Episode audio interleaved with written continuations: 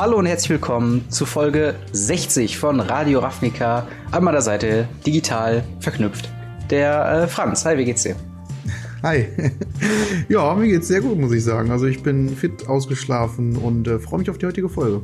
Ja, das äh, freut mich zu hören. Ähm, wir haben heute tatsächlich ein überschaubares äh, Paket. Äh, dafür allerdings äh, ja, gar nicht mal so uninteressante News, muss ich sagen. Zum einen haben wir ein paar Ankündigungen äh, für Historic, für Arena. Dann äh, Cube Draft, was auch auf Arena kommt. Dann besprechen wir noch einen Artikel von MTG äh, Goldfish über das Problem mit Standard äh, und was das denn sein könnte. Und zu guter Letzt äh, wollen wir noch ein paar Fragen äh, What if bzw. was wäre wenn beantworten. Da kam nämlich auch äh, der eine oder andere, die eine oder andere Frage von euch rein und da dachte ich, äh, dachten wir, können wir auch mal drauf eingehen und ein bisschen drüber spekulieren, was denn wäre, wenn irgendwas bei Magic anders wäre, wie es aktuell ist. Bevor wir allerdings anfangen, äh, eine kleine Ankündigung zu unserem Sponsor der heutigen Folge und zwar ist das Tokens for MTG.com. Ab einer Bestellung von 10 Euro bekommt ihr mit dem Code Radio Ravnica 1 einen Manga-Kraken-Token und mit Radio Ravnica 2 einen Toon-Kraken-Token. Was sind Tokens für MTG? Wie der Name schon sagt, kriegt ihr da 1A-Qualität an äh, ja, individuell gedruckten Tokens, die passend zu Magic the Gathering sind. Die haben nahezu alle Tokens äh, vorrätig, die ihr so braucht. Also Spirit Tokens, Angel Tokens, äh, Monarch Tokens, alles, was ihr euch vorstellen könnt. Und eben, wenn ihr euch da austobt äh, mit eurem Token Shopping, dann denkt an unsere Codes Radio Ravnica 1 für den Manga Kraken und Radio Ravnica 2 für den Toon Kraken. Die sind zeitlich exklusiv äh, und jeweils äh, ein Code pro Person, aber einer Bestellung von 10 Euro. Vielen Dank fürs Sponsoring, Tokens für MTG. Und damit würde ich sagen, gehen wir direkt in die erste Nachrichtenlage rein. Und zwar äh, gab es einen Livestream. Ähm, ich glaube, das gehört immer noch zu Weekly MTG, auch wenn das jetzt in so einer Homeoffice-Variante quasi läuft, wo jeder bei sich zu Hause sind und die Screens zugeschaltet werden. Und da gab es ein paar Ankündigungen zu Historic. Äh, unter anderem haben wir äh, die Bestätigung bekommen, dass Historic Anthology 3 kommt und dass wir äh, ja einen permanenten Historic Ranked Queue bekommen werden. Und das Ganze ab 21. Mai, hey, mein Geburtstag. Ähm, zum einen äh, Historic Anthology, äh, Anthology 3. Wir haben noch nicht die ganze Liste, aber wir haben schon zwei Karten, die kommen. Auf der einen Seite bei Entschuldigung, Phyrexian Oblig Oblig Obliterator, oh Gott, Englisch.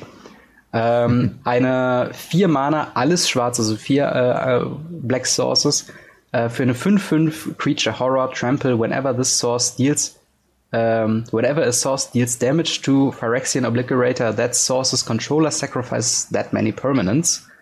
Ähm, und dann haben wir noch eine Karte, die man tatsächlich schon von anderen Formaten kennt, und zwar Ulamog The Ceaseless, ein 10 Mana 10 10 Indestructible. When you cast this spell, exile two target permanents. Whenever Ulamog the Ceaseless Hunger attacks defending player, exiles the top 20 cards of their library. Ähm, genau, und ja, das soweit die Sachen, die wir wissen. Also es wird einen permanenten Rank Queue geben.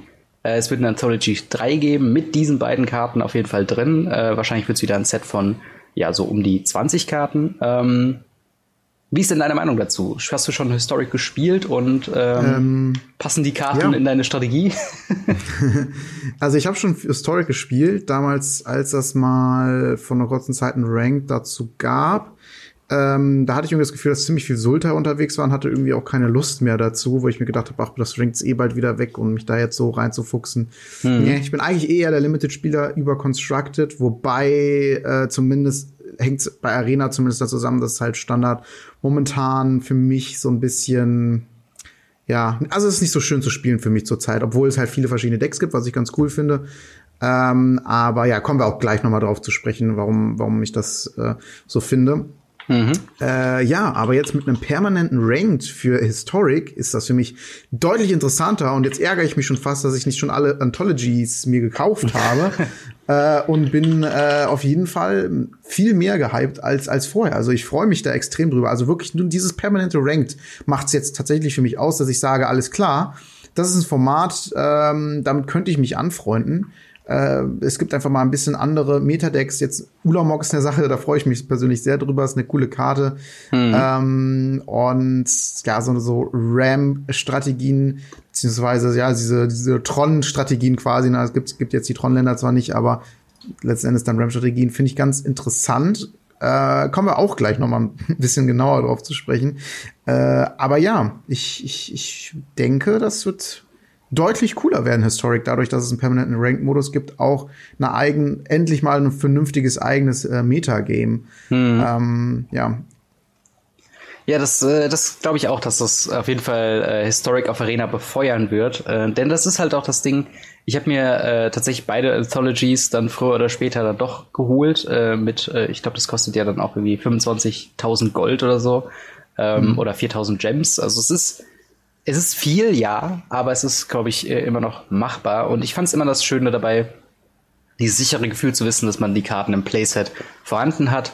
Und äh, das hat mir auf jeden Fall das Herumbrauen mit den, gerade mit den alten Dominaria-Karten. In dem ersten Anthology gab es ja noch sehr viel Knights-Unterstützung äh, und äh, auch so White Weenie-Strategien oder, oder äh, hier Soul Sister-Strategien.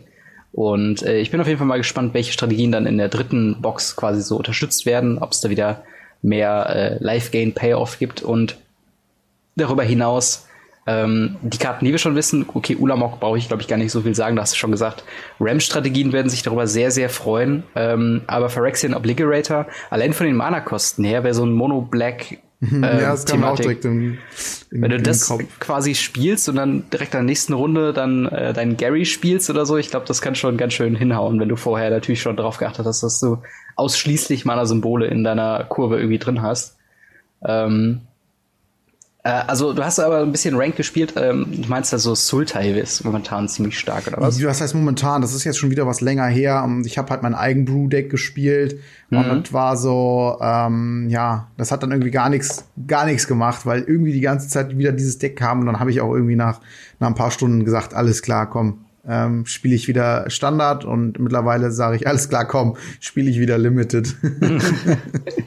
ja, ich habe tatsächlich einen, jetzt gerade wo du sagst, mit äh, Historic, ich habe tatsächlich ein Deck ähm, gespielt, was super weird ist.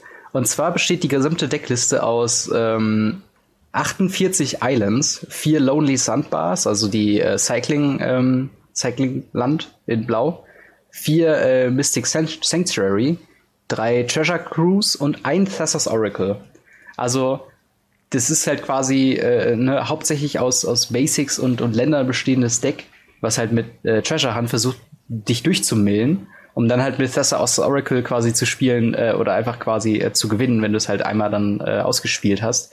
Und ich habe das gespielt, weil ich äh, in meinem Quests hatte ich quasi, okay, spielen so, so viele blaue, äh, blaue Spells. Und ich habe das ausprobiert und dachte so, was zum Teufel ist das für ein Deck? Das funktioniert überhaupt nicht. Die eine Kopie von Tessa's Oracle wurde mir so oft einfach weggecountert oder irgendwie, äh, ich wurde schon vorher umgebracht, weil du halt dann irgendwie vier Runden lang einfach gar nichts tust oder dieses äh, riesengroße Setup einfach hast. Und das ist so das langweiligste Deck überhaupt. Aber ja, auch das, das habe ich tatsächlich. Das habe ich tatsächlich auch. ja, aber, äh, aber mache ich irgendwas falsch oder ist das wirklich quasi nee. Also wenn die Gegner einen Counter haben oder dich vorher töten, ist vorbei. Das und du brauchst mindestens ein Treasure Cruise auf der Starthand. Darauf musst du einen Mulligan nehmen. Ja, ja, genau. Und das, das ist auch schon super oft, weil ich dann auch einfach nur Länder die ganze Zeit auf der Hand hatte. Da hatte ich halt dann auch so, bin ich auf drei runtergegangen und habe dann Treasure Crew, äh, Treasure Hunt gemacht und dachte mir so, what the fuck, was ist das für ein Deck und warum ist das so hoch im, äh, ist halt nur so ein paar Commons Wildcards braucht. ja, das stimmt. Ja, das ist auf jeden Fall ein weirdes Deck. Ich bin mal gespannt, ob es davon tatsächlich mehrere geben wird äh, in Zukunft. Ähm, und tatsächlich, was ja auch noch interessant werden könnte, es kommen ja auch die Remastered-Sets äh, von Amon Cat äh, und anderen ähm, ja, bisherigen Standard-Sets äh, dann raus in Vorbereitung auf äh, Pioneer. Ähm, und dann wird es, glaube ich, nochmal interessant zu sehen, wie das dann wieder Historic verändert, weil Historic ja so das Auffangbecken auf Arena ist für alle möglichen Karten. Und äh, da landen ja auch zum Beispiel die Brawl-exklusiven Karten, wie halt hier diese äh, Rüs, diese Ein-Mana Legendary. Ähm, ja, bin ich auf jeden Fall mal gespannt, wie sich das alles so ändern wird. Wie gesagt, das Ganze ab dem 21. Mai ähm, zu, verfügbar auf Arena. Ich denke mal, bis dahin haben wir auch noch die komplette äh, Liste der Historic Anthology 3.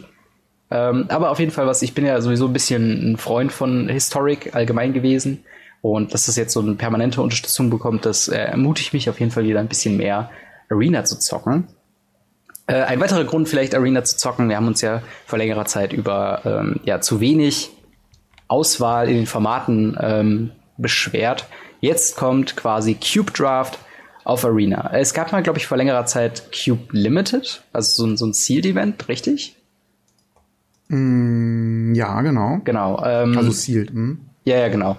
Und jetzt das Ganze quasi mit einer Play äh, Player Draft Variante äh, soll es wieder auf Arena geben. Wie, wie waren denn deine Erfahrungen bei dem äh, Cube Sealed? Ähm, sehr starke Kreaturen, wenig Removal. mhm. Also da gab es wirklich sehr viel. Also es wurde, das war auch nicht die Restriktion mit irgendwie Rares, so und so viele Rares oder so, sondern du wurdest einfach zugeschüttet mit allem. Und ich hatte das Gefühl, dass da wirklich ähm, die Kreaturen sehr, sehr stark waren und es wenig Removal gab. Dann hast du einfach geguckt, wo du die meisten Removal hast und hast dazu dann noch die passenden Karten mehr oder weniger mit reingenommen. Also das war irgendwie schon, ich fand kein sehr guter Cube, muss ich, muss ich mal so sagen. Es hängt ja stark einfach vom Cube ab, also die Karten, die man auswählt.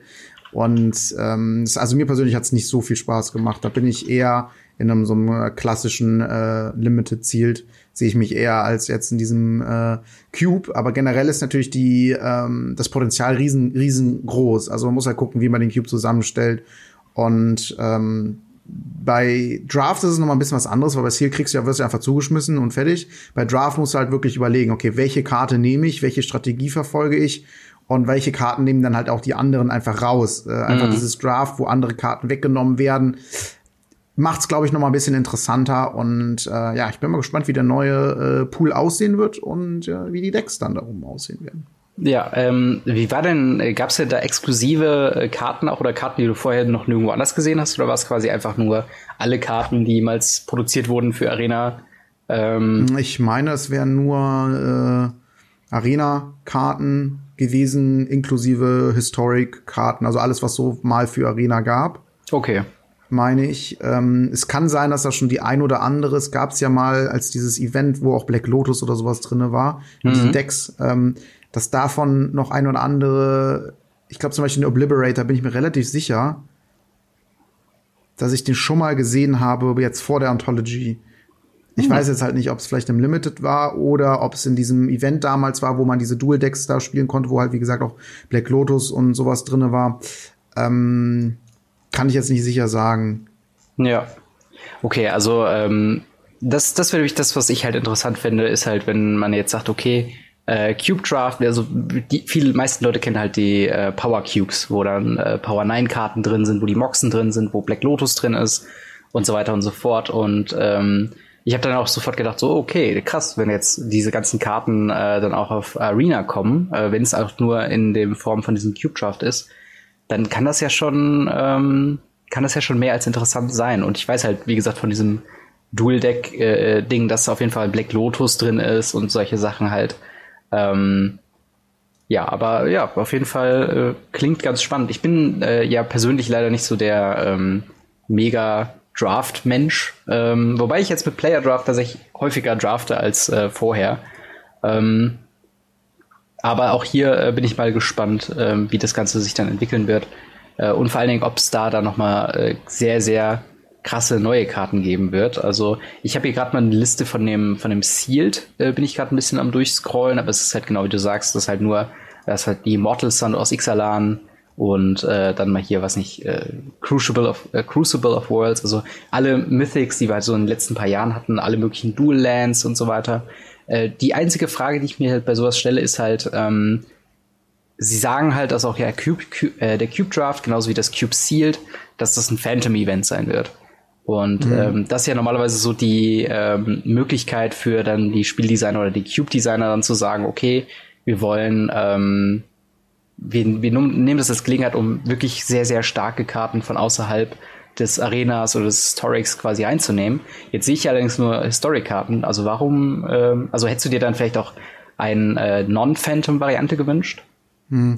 Also ich finde Phantom, die Idee dahinter ist ja eigentlich, dass es nicht so teuer ist, äh, das daran teilzunehmen. Ich finde, das haben sie ein bisschen verpasst. Also es war trotzdem recht teuer, da das mhm. Event mitzumachen. Klar, die Belohnung ist dementsprechend dann auch hoch.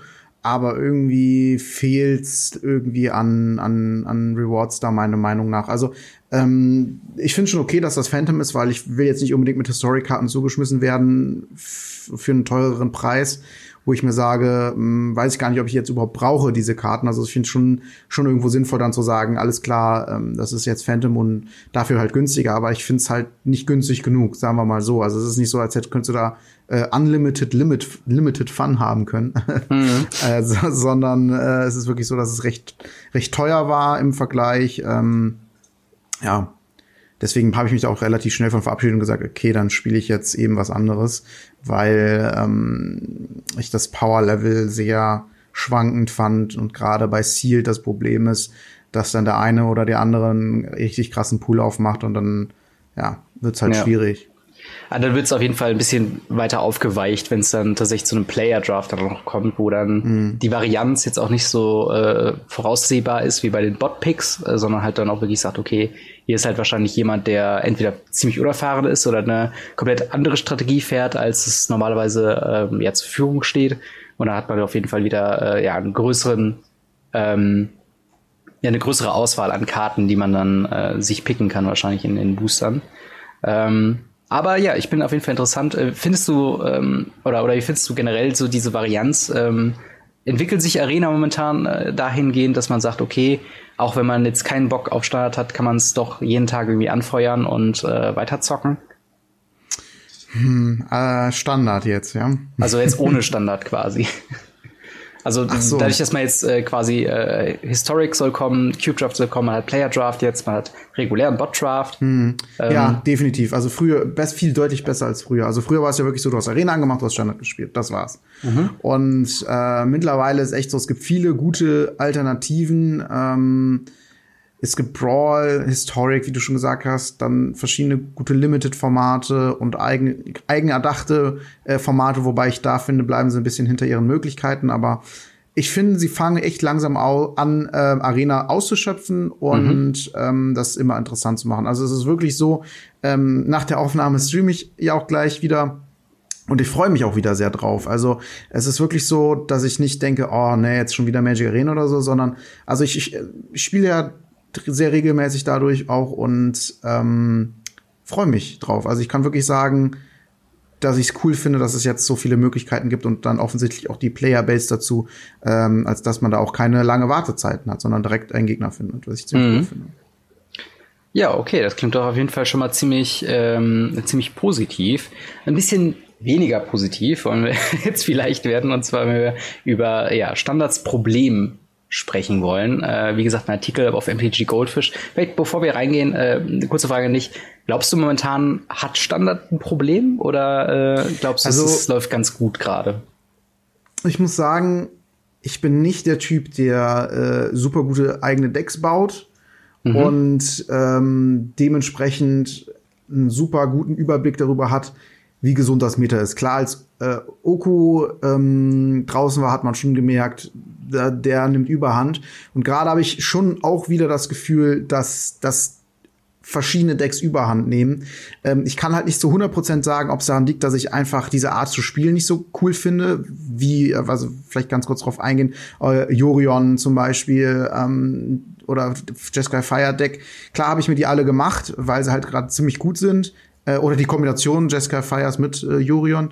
Ähm, aber irgendwie macht es mir nicht so viel Spaß, mit diesen Decks zu spielen. Und ich kann nicht so ganz bestimmen, ob es das ist, dass ich sage, mh, hm, es ist jetzt nicht das, äh, worauf ich richtig Bock habe an Meta, oder ob ich sage, es ist total ungesund, weil ungesund würde für mich bedeuten, ein Deck ist ziemlich krass und wenn du das spielst, hast du halt gegen ganz, ganz viele andere ein gutes Matchup.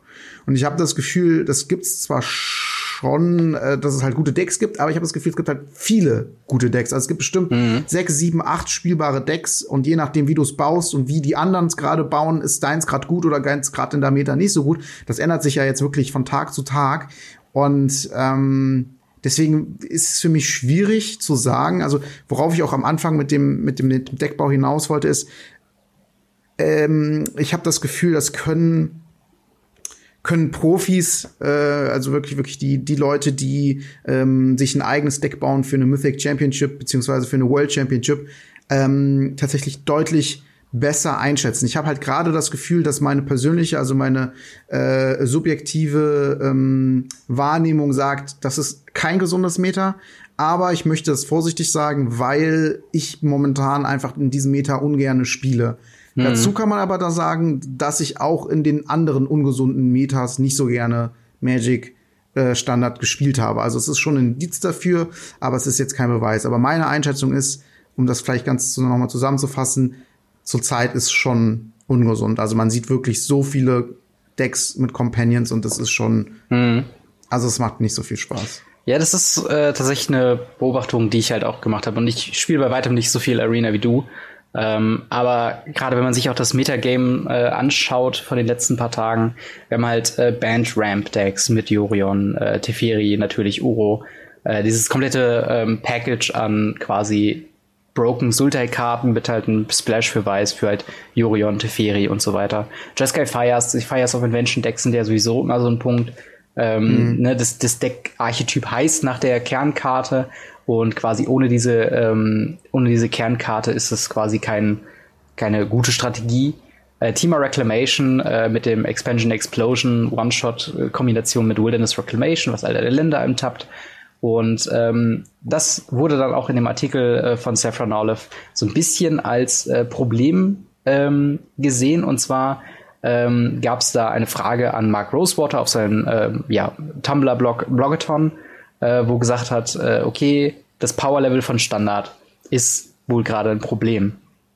Und jetzt, äh, was der Artikel versucht, so ein bisschen zu erklären oder so ein bisschen zu argumentieren, ist, dass gar nicht so das Problem ist, dass die Karten super broken ist, sondern dass wir mehr so ein Meter haben, wo Mana Restriktionen eigentlich ab Turn 4 keine wirkliche Rolle mehr spielen, weil mhm. ab Turn 4 kommt Fires of Invention, was sich quasi in Mana verdoppelt oder dir im selben Zug noch ermöglicht, eine 4-Mana-Karte for free zu spielen. Wilderness Reclamation verdoppelt tatsächlich dein Mana, indem du quasi nach dem Endstep alle deine Länder wieder enttappen kannst. Äh, mit ein bisschen, also mit einem Boreal Grazer oder Paradise Druid lässt sich auch Turn 4 Nissa Who Shakes the World äh, spielen, die einfach von äh, den Forests quasi das Mana ähm, mit einem weiteren Grün ausstattet.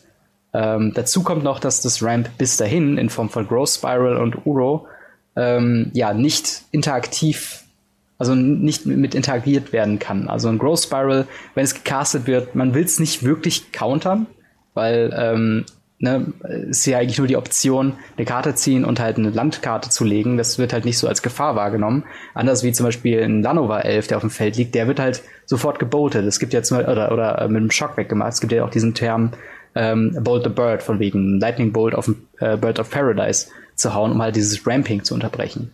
Und äh, klar, wir haben momentan keinen One-Mana-Ramp außerhalb von äh, Gilde, äh, Gilden Goose und ähm, Arboreal Grazer, wobei man das auch nicht ganz Ramp nennen kann, sondern nur eine Möglichkeit, weitere Länder zu spielen. Aber ähm, Fakt ist, derjenige, der diese Karten spielt, kommt im Laufe des Spiels immer weiter voraus mit dem Mana, immer weiter äh, voraus. Und meistens sind halt diese Strategien eben auf sowas äh, ja gemünzt, wo es dann heißt, okay, wir ähm, überrennen den Gegner quasi einfach mit äh, ja, High-Value-Creaturen, dann wird halt irgendwann der Uro wieder aus dem Friedhof gepackt. Immer wenn er angreift, wird man noch weiter nach vorne äh, katapultiert, man bekommt Life zurück, also Leben wieder zurück, zieht eine Karte und kann Land äh, ausspielen. Und das Ganze wird jetzt noch cons con more consistent quasi gemacht durch äh, so Sachen wie Karuga, The Macro Sage oder wie du schon eben meintest, äh, Yorion. Also einfach, dass man immer eine äh, Möglichkeit hat, Turn 5 irgendwas zu spielen, also diese berühmte achte Karte, äh, achte Karte in der Hand.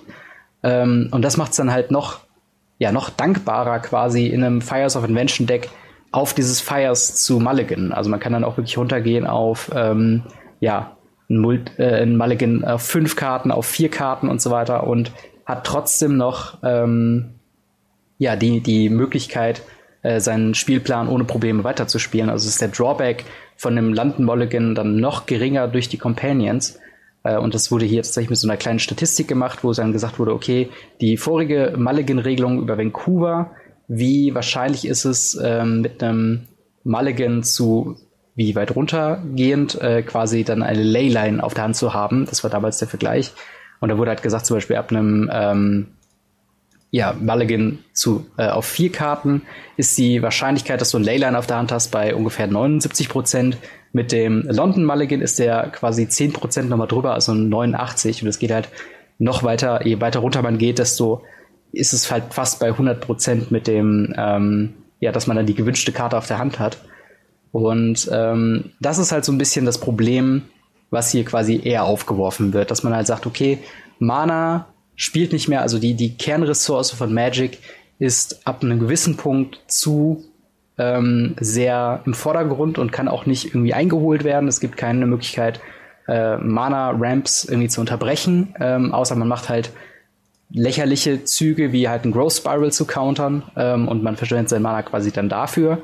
Ähm, und äh, ja, das ist quasi so dieses, dieses Problem, was hier formuliert wird. Siehst du das auch so ein bisschen oder glaubst du, es geht in eine andere Richtung? Nee, also ähm, ich sehe das auf jeden Fall auch so, dass das Problem einfach ist, dass das es einfach zu konstant äh, gerammt werden kann. Also es ist halt einfach dann dazu, dazu kommt für mich noch gerade in diesen äh, äh, RAM-Geschichten ähm, die Möglichkeit, immer wenn es Simic ist, auch noch Mystical Dispute zu haben, mhm. ähm, was dann für ein Mana countern kann, was auch einfach ultra gut ist. Ähm, und das ist einfach wirklich ein Riesenproblem, genauso mit Fires. Das macht ja gerade diese Decks einfach erst so gut. Und äh, so, so ein äh, Jorion-Deck wäre wirklich deutlich schlechter, äh, also Jorion äh, äh, Fires, ähm, wenn es das Fires nicht gäbe. Ähm, Ähnliches gilt für die RAM-Strategien. Klar, wenn es keinen kein RAM mehr gibt, dann ist es natürlich schwierig für so ein Deck von dem vielen Mana irgendwie zu profitieren. Das ist halt einfach frustrierend, wenn du da sitzt, dann äh, normales Deck spielst und der Gegner und vielleicht sogar noch on the draw bist. Also das heißt, dass du zuerst eine Karte siehst, beziehungsweise das heißt, dass der Gegner startet und dann hat der irgendwie Runde Runde 4 schon sechs Mana, also der hat dann, dann schon irgendwie ein Growth Spiral gespielt, dann ist er bei Runde äh, drei ist er schon bei vier Mana, dann kommt äh, vielleicht Runde drei schon ein Reclamation oder ein, Fires of Invention oder noch ein Uro, dann ist er schon bei fünf, sechs Mana, dann kommt eine Nissa und du sitzt da auf deinen zwei, drei Ländern, hast vielleicht noch einen Landjob verpasst und der Gegner hat dann schon irgendwie alles auf dem Feld, wo du denkst, okay, äh, früher waren äh, sechs Mana Kreatur halt einfach nicht gut genug und jetzt äh, slammt die die einfach mal Runde vier aufs Board und du stehst da und die, der kriegt all seine Effekte. Mhm. Also das ist wirklich ein, ein Riesenproblem. Gerade äh, dann, wie gesagt, mit dem Mystical, Mystical Dispute noch irgendwie als Backup in diesen, diesen Ramp-Strategien, ähm, finde ich halt einfach, boah, ist schon, ist schon schwierig. Und du sagst schon das Richtige. Also so ein Growth Spiral zu countern, klar, es ist einerseits nicht schlecht, aber auf der anderen Seite, ne, es ist wirklich so, dass, dass du denkst, ja, es ist halt nur ein Growth Spiral, er zieht eine Karte, mhm. legt ein Land. Ich will ja eigentlich nur das, was das Spiel beendet, countern.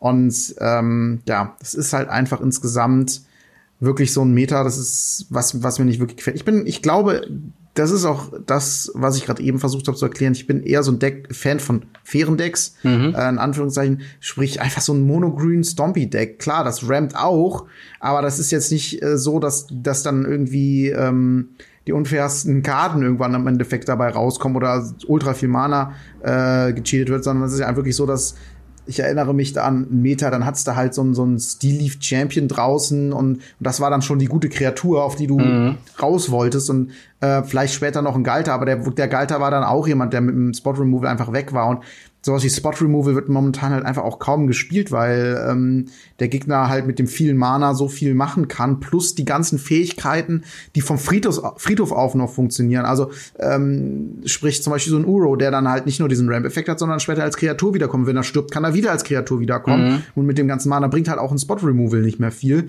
Es sei denn, der Exile halt, aber dann ist er auch wieder teuer, macht er dann auch wirklich Sinn. Ähm, beziehungsweise der Gegner hat ja meistens ja auch irgendwelche Counter noch im Deck ach, das ist halt insgesamt so, so eine Sache, diese Ramp, das Ramp funktioniert so gut. Durch die Keykarten, Fires of Invention, äh, Growth Spiral, Uro, Wilderness Reclamation, äh, funktioniert so gut. Plus diese Strategien können halt sich auch noch beschützen mit Karten wie äh, Mystical Dispute oder ähm, die Möglichkeit, Karten, wenn sie gecountert werden, halt einfach auf dem Friedhof nochmal zu spielen. Andersrum mhm. zum Beispiel der, äh, der, der ähm, Thorn Elemental, glaube ich, hat, nee, heißt er so? Thornwood Element? Der, der, der 5 Mana, äh, 5, 5 oder 5, 6? Ähm, 6, 4, meinst 5? du diesen, diesen ähm, den Elementtypen aus M20, die Ja, yeah, genau, diesen, diesen Grün. Lord. Ja. Ähm, der, wenn er stirbt, halt auch nochmal Value hat und irgendwas ja. aus dem Friedhof wiederholt und dann zum Beispiel gerade in der Sultai-Strategie, die ja äh, ähm, so, so, so ein Casualties of War dann äh, wiederholt, äh, der dann wieder gecastet wird und dann wird wieder irgendwie alles auf deinem Feld kaputt gemacht und irgendwie, keine Ahnung, Casualties of War, so eine Karte, als die rauskam. Da haben ja. wir gedacht, ja, okay, ist nicht, ist okay, aber ne, ja, es geht so. Und jetzt ist sie halt so gut, weil halt das viele Mana, wie du schon gesagt hast, momentan einfach kein Problem ist. Was auch daran liegt, dass generell das Format, also viel gerampt wird und das Format halt auch eher langsamer ist, mhm. ähm, beziehungsweise ähm, zu schnell auf zu viel Mana kommt. Und das, das war, weil darum war früher Agro so gut, weil das halt mit dem wenigen Mana, was es zur Verfügung hat, effizient umgeht und gute Kreaturen aufs Feld haut. Und hier ist es halt einfach so, ja, ich überlebe die ersten paar Runden und dann kommt halt mein Uro zweimal, der macht mir direkt noch mal sechs Leben und ab dann kannst du mir sowieso nicht mehr kommen, weil ab mhm. dann bin ich sowieso stark genug, äh, dir alles wegzumachen, was du so hast, beziehungsweise spring halt meine eigenen starken Karten aufs Feld. Also ich muss sagen, wie gesagt, das Mitte aktuell ähm, gefällt mir einfach nicht ja. nicht sehr gut. Ich finde auch, das ist, glaube ich, so ein bezeichnender Punkt. Ähm, ich, soweit wie ich das sehe, und das ist jetzt quasi nur so ein Überblick von mir, sind alle Decks entweder agro oder low to the ground äh, aggressivere Decks oder basieren auf irgendeiner Art und Weise der genannten Karten. Also entweder du hast halt eine, eine Ramp-Strategie drin mit äh, Uro, Growth Spiral und Co. Äh, oder halt Jeskai Fires. Und sonst gibt's tatsächlich nicht so viel. Also in der Akro-Sparte hast du dann sowas wie Jeskai Cycling, was ein sehr witziges Deck ist. Die ganzen Sacrifice-Decks, die ja auch versuchen ja eher ähm, ja, über, also in den ersten Runden viel Schaden zu machen. Da ist tatsächlich sehr viel Obosh auch drin. Ähm, alle Ember Cleave-Strategien, also Mono Red Gruul, äh, auch die Vinota-Kombo ist ja auch eher aggressiv. Und das sind alles Karten, wo irgendeine Art von ähm, ja, Ausgleich da halt fehlt. Und äh, auch der Punkt, wo du dann sagst, okay, es fehlt, ähm, es fehlt an, oder, oder es gibt keinen Spot-Removal, wird in den, in den beliebtesten Decks gespielt, klar. Weil wenn das einzige Meta besteht halt entweder aus, äh, es passiert bis Turn 4 quasi gar nichts, äh, außer Ramping ähm, und Agro-Decks, dann kannst du bist natürlich mit einem Sweeper wie Deafening Clarion oder halt ein Shatter the Sky deutlich besser aufgestellt als, ähm, also weil du dann einfach die Gegner 3 verwonnen kannst. Ähm, als halt, wenn du dich tatsächlich um eine, um eine andere alternative Midrange-Strategie noch kümmern müsstest, die halt nicht auf Ramp oder nicht auf Jeskai Fires quasi äh, fungiert. Und das ist halt momentan der Punkt, wo ich denke, wo es halt am meisten fehlt äh, derzeit, weil ne, wir haben wir haben auch Humans quasi äh, als als ein Subtribe drin und es geht halt momentan ziemlich ziemlich unter. Nicht, dass die nicht gewinnen können, aber ähm, es ist halt einfach, dass es fehlt halt so eine Karte, ja, wie halt ein wie halt ein Jeskai Fires. Okay, meine Verbindung oh, ist gerade nicht mehr hören. weg. Ja, äh, da hat sich gerade bei mir äh, der Fehlerteufel ins Internet geschlichen und hat mir das Internet ganz frech geraubt. Ähm, aber long story short zu dem, was ich sagen wollte, äh, also es gibt quasi keine gute alternative Midrange-Strategie, die das Ganze in Anführungszeichen erträglich macht.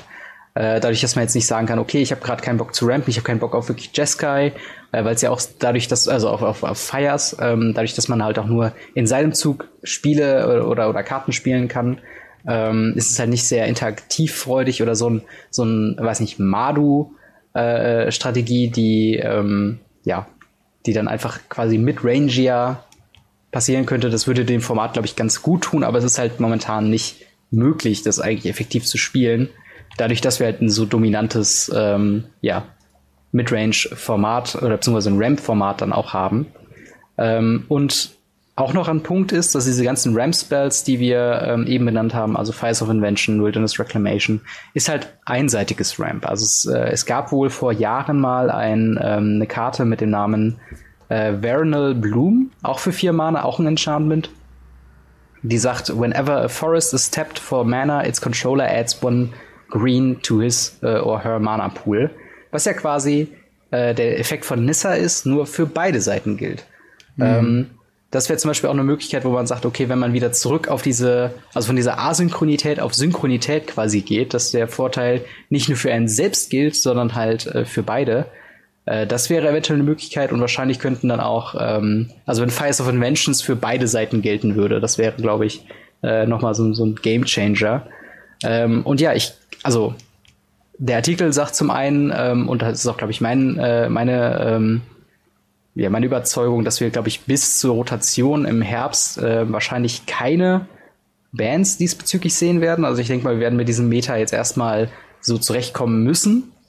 Aber äh, ich kann mir sehr gut vorstellen, dass äh, ja nach dem nach der Rotation, also äh, dass dann so solche Sachen wie Uro, Growth Spiral, Nissa, Fires of Invention ähm, oder Wilderness Reclamation, ähm, beziehungsweise, Moment, nee, äh, Fires of Invention würde drin bleiben, Uro wird drin bleiben, genau. Die Karten würden drin bleiben. Also ich glaube, bis dahin müsste man sich irgendwie was überlegen mit Bannings, vermutlich, weil sonst das eine zu starke Strategie ist, auch in Zukunft halt gesehen, weil je besser man rampen kann, desto besser sind halt auch die überkrassen, also die Karten mit dem überkrassen Power, Power Level dann auch gut, weil man sie dann einfach spielen kann. Oder hast du noch eine, äh, oder was, was glaubst du, wie wir von diesem problematischen Standard ähm, eventuell wieder wegkommen könnten?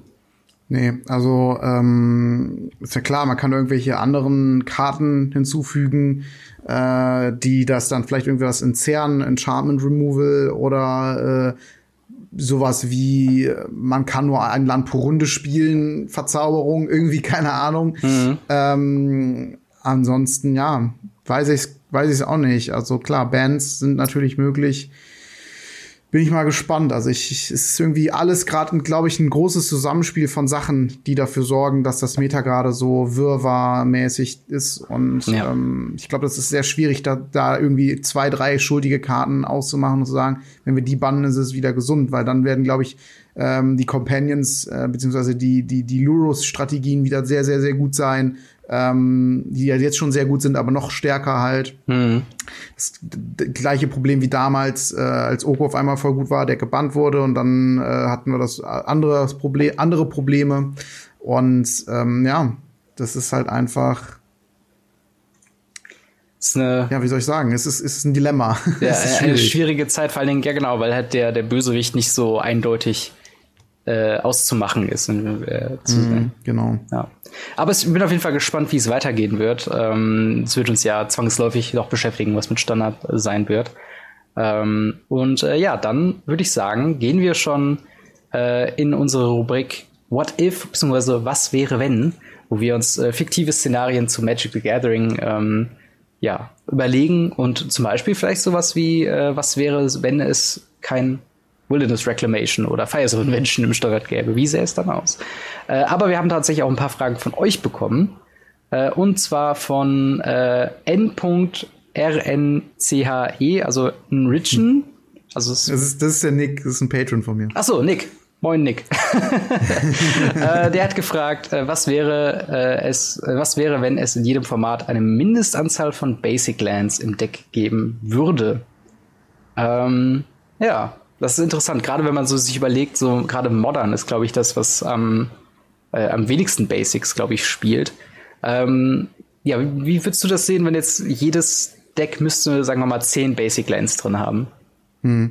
Äh, natürlich, ich weiß jetzt nicht ganz genau, welches Format das ist, was, was, was am wenigsten äh, Basics spielt, aber generell, wenn es so in jedem Format da eine Vorgabe gäbe, ähm, wäre es auf jeden Fall ein bisschen langsamer. Also gerade mhm. in älteren Formaten, also älter als Pioneer, ähm, sprich Modern, Legacy, Vintage, ähm, haben wir das Problem, dass es durch Fetchländer plus Schockländer oder Fetchländer plus Dualländer nahezu jede Mana-Kombination äh, möglich ist, durchaus vernünftig zu spielen. Also selbst Five Color ist eine Sache, die man durchaus gut umsetzen kann. Also Three Color ist eigentlich fast ähm, gesetzt, weil halt einfach du Zugriff auf viele gute Karten hast, die dir dann ein gutes Deck ermöglichen zusammen. Und das Mana dafür zu finden, ist halt dann einfach ganz einfach. Und wenn man dann natürlich sagen würde, okay, du musst eine gewisse Anzahl an Basic-Ländern spielen, dann wird es natürlich ein bisschen schwieriger, auf dieses gute äh, Mana zu kommen. Und ähm, dann wären halt auch so Strategien wie Blood Moon oder irgendwie sowas gar nicht mehr so äh, gut. Also mhm. diese, diese Hate, äh, wirklich diese non-basic Hate-Karten. Mhm. Ähm, ja, ich denke, es wird das Format, Formate generell ein bisschen langsamer machen, äh, mehr, vielleicht sogar mehr zur Zweifarbigkeit äh, zwingen als, als dreifarbig oder mehr. Und ähm, ich denke, das ist etwas, wäre ganz interessant mal zu sehen, aber ich persönlich bin halt kein Fan von, von Einschränkungen, sondern ähm, ich finde so, dass das reguliert sich oder sollte sich halt größtenteils selbst regulieren. Es sei denn natürlich eine Karte oder mehrere Karten sind halt wirklich sehr unfair. Klar, dann kann man die irgendwie aus dem Spiel rausnehmen. Aber ähm, ich finde generell so, so Restriktionen ähm, erstmal nicht so cool. Mhm. Was meine, was meine, wie gesagt, Vermutung wäre, ist, dass das Format, Formate generell ein bisschen langsamer und ein bisschen weniger effizient halt einfach funktionieren würden. Ja, also das ist, glaube ich, auch meine, ähm, meine Überlegung. Also ich habe gerade mal geguckt, was allein in Modern so für äh, durchschnittliche ja, durchschnittliche ähm, Basic Land Anzahl geben. Äh, es gibt ein paar Decks, die dann tatsächlich so sechs bis acht Basics spielen, aber dann halt immer eine Aufteilung auch haben zwischen Forests und Snowcover Forests zum Beispiel. Ähm, dann gibt's dann auch wieder äh, Sachen, gerade wenn es halt in die vier plus Farbigkeit geht, dann sind da nur so drei Basics drin äh, aus ne, logischen Gründen, weil wenn du alles dann mhm. vollpacken musst mit anderen Dual Lands, mit Lands, die, äh, weiß nicht, bei Humans zum Beispiel äh, Unclaimed Territory, was natürlich dann ein super Fixer ist für äh, ein Tribal Deck. Ähm, also es, es gibt auf jeden Fall Decks, die schon eine sehr hohe Basic Land Anzahl hat, ähm, aber halt dann auch jeweils, ne, je höher dann die Varianz geht, desto ähm, weniger kann man sich darauf vorbereiten. Und ja, genau wie du sagst, ähm, ich wüsste gar nicht, ähm, was zum Beispiel so ein Deck wie Tron dann machen würde, wenn man von den 19 Ländern, die es spielt, äh, 10 Forests oder 10 was auch immer für Basics quasi drin sein müsste. Es würde auf jeden Fall einige Decks ziemlich, ziemlich äh, ruinieren, ein bisschen die äh, Konsistenz quasi rausnehmen oder Consistency rausnehmen. Ähm, wobei das auch vielleicht nicht so schlecht sein wird. Ich weiß nicht, wie es dir geht, aber äh, ich finde es eigentlich immer ganz schön, dass man äh, bei Magic ab und zu mal den, den äh, Punkt hat, wo man sagt, okay, ähm, hat er jetzt das Removal auf der Hand, hat er jetzt das Path to Exile auf der Hand oder hat er es nicht?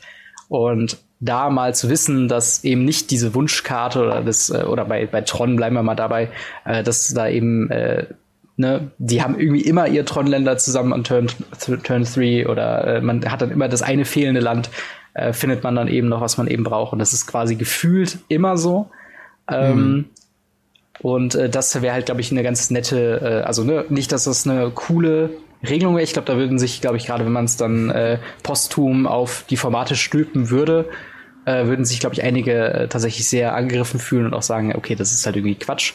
Äh, würde ich auch nachvollziehen, aber ähm, ich fände es, glaube ich, ganz interessant zu sehen, dass man dann äh, halt mit einer höheren Varianz in Magic äh, dann äh, zu rechnen hat. Also weniger äh, dieselben Decks spielen sich immer gleich in jeder Runde, sondern halt mehr so, äh, okay, diesmal habe ich Glück, diesmal habe ich die Karte, die mir das äh, Match bringt und diesmal habe ich Pech, muss ich mir irgendwie eine andere Strategie zurechtlegen oder irgendwie mal um die Ecke mhm. denken. Äh, und ich glaube, das wäre, also es wäre schon irgendwie interessant. Ähm, vielleicht wäre es ja was für Arena, für so ein Arena-Only-Format, dass man irgendwie sagt, okay, obwohl, nee, lieber nicht, weil sonst hast du dann wieder die ganzen Land-Decks, äh, die dann irgendwie sagen, okay, ich spiele sowieso 50 Länder äh, und, und mach dann irgendwie, keine Ahnung, mit, mit Golos Jorion, irgendwas. Wo du eh 80 Karten im Deck hast.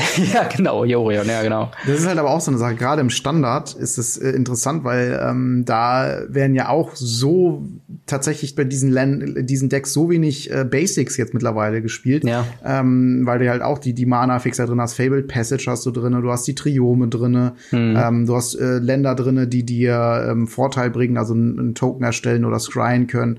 Und ähm, ja, das ist echt interessant, wie wenig Basic-Länder in letzter Zeit, äh, wie wenig relevant die sind. Klar, ein Mono-Decks, da sind, da sind dann 20 so drinne und mhm. vier halt von den, von den äh, Utility-Ländern.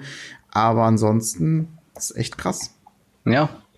Das äh, es ist auf jeden Fall interessant, so die Rolle auch von Basics, weil ähm, es ist ja quasi schon so, dass so Basic-Länder in Magic the Gathering allgemein so eine sehr ähm, grundlegende, also so eine Grundmauer ähm, Funktion quasi haben. Also wenn du also am Anfang ist ja so, dass das, äh, oder was ein Problem, was viele Leute haben, dass sie, wenn sie sich ein Starterdeck geholt haben oder so ein Planeswalker-Deck und sie wollen mal eine andere Farbe spielen, haben sie nicht genug Basics, die es ja Gott sei Dank gratis beim Local Game Store gibt oder für einen sehr geringen Preis äh, quasi gibt. Und äh, von der Anfangszeit von Magic äh, war das tatsächlich irgendwie so ein Problem, bis man dann irgendwann ja, überflutet wurde von Basics quasi. Und äh, jeder hat jetzt, glaube ich, fünf Kisten voll mit äh, irgendwelchen äh, Basic Lands. Und dadurch, dass sie jetzt mittlerweile so eine geringe Rolle spielen, ist es schon fast ähm, ja witzig, wie elementar. Also es die eine Karte oder die eine Typ von Karte ist, die gratis rausgegeben wird und trotzdem dann so wenig äh, quasi Relevanz hat in äh, dem äh, Top-Tier-Meter natürlich. Äh, ist auf jeden Fall interessant. Und ich glaube, wenn mehr, also, oder man könnte vielleicht auch da sagen, wie ausdefiniert ein Format ist. Wenn noch relativ viele Basics rumlaufen, dann ist vielleicht die Mana-Base noch nicht so ganz gelöst, dann weiß man noch nicht, wie man dreifarbig so richtig äh, effektiv macht, wenn überhaupt effektiv macht. Ähm, und wenn wir halt jetzt sowas, wir hatten wie natürlich Tempel, wie Triome, wie Shocklands äh, und in den älteren Formaten dann Fetchlands, Utility Lands und noch andere Sachen, ähm, dann äh, ja, braucht man dementsprechend weniger, weil man sehr viel bewusster sich äh, die Sachen quasi zusammenstellen kann, wie man es halt eben braucht. Aber tatsächlich eine äh, ziemlich interessante Frage. Ist natürlich dann auch, hängt immer davon ab, wie hoch diese Mindestanzahl ist. Ähm, Ob es jetzt, also bei, ich glaube, fünf oder, oder vier hätten, glaube ich, die wenigsten äh, Formate ein großes Problem damit. Mhm. Ähm, aber bei sowas, wenn man zehn und aufwärts geht, dann, äh, wie du schon sagst, ne, eigentlich sind da nur noch die monocolored Decks äh, so weit, dass sie sagen, okay, wir brauchen nur, ähm, also wir nehmen einfach 20 Swamps oder 20 äh, Mountains und gut ist. Ja. ja. Also das ist schon äh, auf jeden Fall eine interessante Sache. Es sind, also man kann halt so viel mit Magic generell machen und mhm. da würden wieder ganz andere Decks bei rauskommen, weil es halt so viele Karten gibt, so viele Möglichkeiten, die Karten zu kombinieren. Das ist halt einfach schon verrückt. Und das ist halt auch der Grund, warum es einfach überhaupt so viele Formate gibt. Also es gibt ja immer wieder neue Formate, die sich auftauchen, äh, die auftauchen. Ich glaube, Modern ist auch als Community-Format gestartet, genauso wie mhm. Pauper und äh, Commander.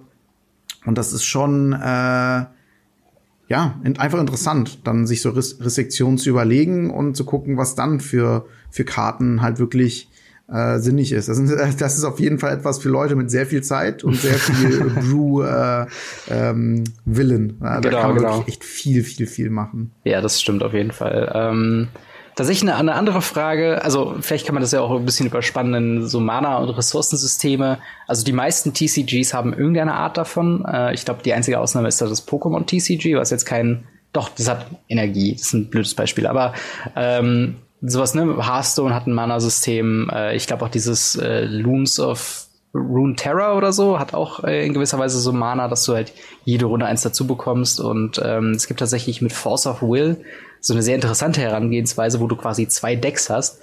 Einmal, wo du deine, deine Karten, deine tatsächlichen Karten hast und einmal, wo du deine Mana-Resources drin hast. Und ähm, du hast quasi jede Runde äh, die Möglichkeit, einmal ähm, dein, deine, deine Hauptkarte zu tappen um dann einen Mana quasi ins Spiel zu bringen. So dass du dann halt auch irgendwann sagen kannst, okay, mit dieser Karte, die du tappen würdest, kannst du auch was anderes machen, außer halt nur dir Mana aufs Feld zu, zu legen. Und äh, da wäre vielleicht dann auch nochmal eine interessante Frage, wie wäre es, wenn Magic in gewisser Weise die Länder gar nicht mehr im Deck hat, sondern irgendwie auf einem separaten Stapel oder man irgendwie sagt, man deckt jede Runde at random quasi ein, ein Mana-Base-Deck auf und hat dann quasi das Land zur Verfügung, was man dann drin hat. Also ich glaube, man, man könnte mit den äh, mit diesen Restriktionen über die Mana Base und über die Landgeschichte äh, tatsächlich noch ein bisschen herum kommen, äh, ein bisschen herumprobieren und aber dann vermutlich in solche Sachen wie äh, Arch Enemy oder ähm, Commander oder sowas. Mhm. Ähm, ja, eine andere Frage, die wir bekommen haben von Apex äh, RY oder RI. Ähm, ja, eben halt auch um andere TCGs. Und zwar, was wäre mit TCGs, wenn es Magic niemals existiert hätte? Ja. Tja, das ist eine gute Frage. Meine, meine Gegenfrage, gäbe es die dann? Ja, genau. Also man muss halt vielleicht erstmal sagen, Magic ist das allererste Sammelkartenspiel, was es gab. Also es war ähm, wirklich das allererste. Kurz danach kam dann Yu-Gi-Oh! Mhm. Ähm, und ja, ich weiß nicht, ob inwiefern das als, als, also ich meine, definitiv war das eine Vorlage, Magic, äh, also Yu-Gi-Oh! hat Magic als Vorlage genutzt, definitiv. Mhm. Ähm, ob da jemand anders drauf gekommen wäre, wahrscheinlich schon irgendwann, denke ich. Ähm, aber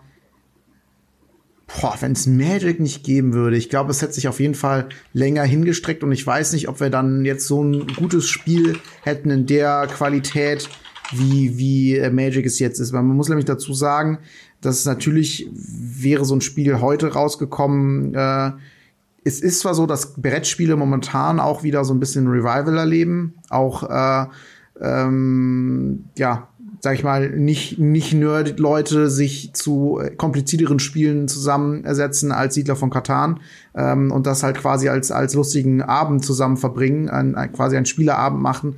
Und ähm, nichtsdestotrotz ist es so, dass ich das Gefühl hätte, heutzutage hätte es so ein Spiel, wenn man es gerade jetzt heute erfinden würde, sehr schwer. Mhm. Ähm, wenn, wenn man es nicht direkt halt auf PC macht, so wie, wie, wie Hearthstone es halt gemacht hat. Oder jetzt halt Runeterra. Ähm, aber das wirklich in Papierform so groß zu machen, wie Magic jetzt ist, ich weiß nicht, ob das noch möglich wäre. Und dementsprechend würde ich sagen, äh, meine Prediction wäre, wenn es Magic nicht gegeben hätte, äh, und in nächster Zeit halt auch nicht jemand auf die Idee gekommen wäre, so, so ein Kartenspiel zu machen, dann ähm, hätten wir jetzt fast ausschließlich online funktionierende Systeme. Mhm. Das wäre natürlich sehr schade, weil ich muss sagen, äh, auch wenn ich jetzt die Zeit, ähm, also wenn ich zurzeit viel Zeit habe ähm, und Magic Arena viel spiele, freue ich mich und sehne mich nach der Zeit zurück, wo ich mein Gegenüber sehe, die Karten in der Hand halte und weiß, hey, das ist mein Deck, das sind meine Karten und ähm, dass ich mit denen spielen kann. Und das ist einfach ein ganz anderes Gefühl, ein anderes Feeling. Das Treffen, das The Gathering halt wirklich zu erleben, mhm. äh, ist etwas sehr, sehr, sehr Cooles und ähm, das möchte ich auf gar keinen Fall missen. Und es könnte halt sein, dass das halt nie in der Art und Weise so stattgefunden hätte. Und das wäre natürlich sehr schade. Ja, also da kann ich dir auf jeden Fall äh, zustimmen. Es, äh, ich glaube, es wäre früher oder später doch irgendwie zu einer Art und Weise von, von TCG äh, gekommen, einfach nur durchs Herumprobieren. Und ich glaube, es gab auch schon vor Magic ähm, customizable Card Games. Ähm, also ich glaube, es gab mal so ein ganz frühes äh, Star Wars Ding, was technisch gesehen vor Magic war. Ähm, aber gerade der Erfolg von Magic hat, glaube ich, auch vielen Entwicklern einfach äh, gezeigt, okay, es ist sinnvoll, in diese Richtung sich weiterzuentwickeln, genauso wie dann Hearthstone äh, den Weg geebnet hat auf der digitalen Ebene.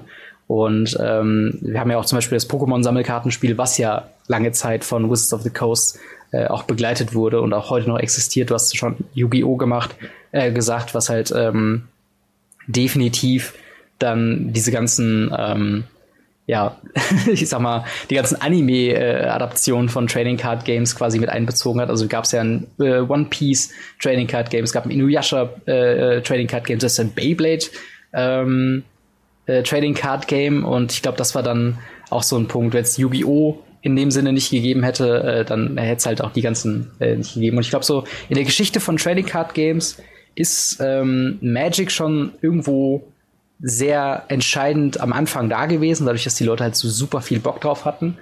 Ähm, und das halt auch noch ein Riesenerfolg war.